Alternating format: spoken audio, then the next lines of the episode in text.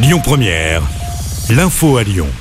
Bonsoir à tous. À la une de l'actu, du sursis pour les véhicules diesel dans la métropole de Lyon. Bruno Bernard a fait cette annonce aujourd'hui à nos confrères de la tribune de Lyon. Un assouplissement du calendrier qui concerne la ZFE, la zone à faible émission instaurée à Lyon, Villeurbanne, Caluire et Bron. Le président de la métropole lyonnaise a évoqué un sursis de deux ans. Pour rappel, les véhicules critères 2 devaient à l'origine être bannis à partir de 2026. En attendant, en 2028, les voitures disposant d'une vignette critère 2 peuvent circuler aujourd'hui à Lyon, Villeurbanne et Caluire, ce qui n'est pas le cas des critères 3 et plus. En cause, cet épisode de pollution qui perdure sur la région et notamment le bassin lyonnais.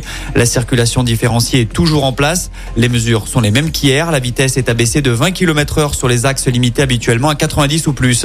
Autre perturbation aujourd'hui dans les cabinets médicaux. Les praticiens sont en grève et certains ont manifesté en début d'après-midi à Paris. Ils réclament notamment la revalorisation de la consultation de 25 à 50 euros quand l'assurance maladie ne propose qu'un euro 50 supplémentaire.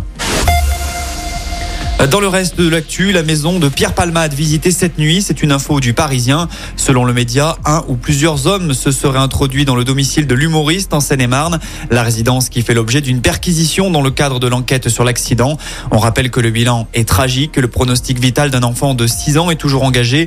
Son père est grièvement blessé et la mère de famille a elle perdu son bébé dans le choc. Deux enquêtes sont désormais en cours, l'une pour homicide et blessures involontaires, l'autre pour infraction à la législation sur les stupéfiants puisque d'après les premiers premiers éléments de l'enquête, Pierre Palmade était positif à la cocaïne lors de l'accident.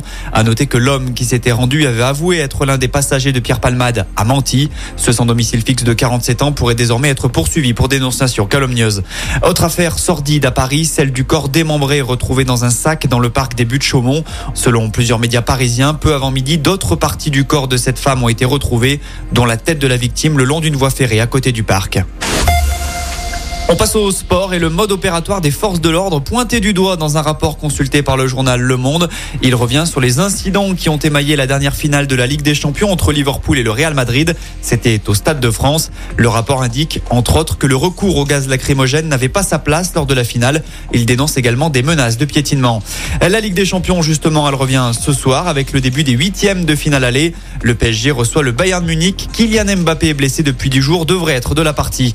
Ça ne sera en revanche pas le cas pour Alexandre Lacazette lors du déplacement à venir à Auxerre vendredi soir. Le buteur de l'OL s'est blessé contre Lens avant-hier. Il souffre de la cuisse gauche et sera absent plusieurs jours. Écoutez votre radio Lyon Première en direct sur l'application Lyon Première, lyonpremière.fr et bien sûr à Lyon sur 90.2 FM et en DAB+. Lyon Première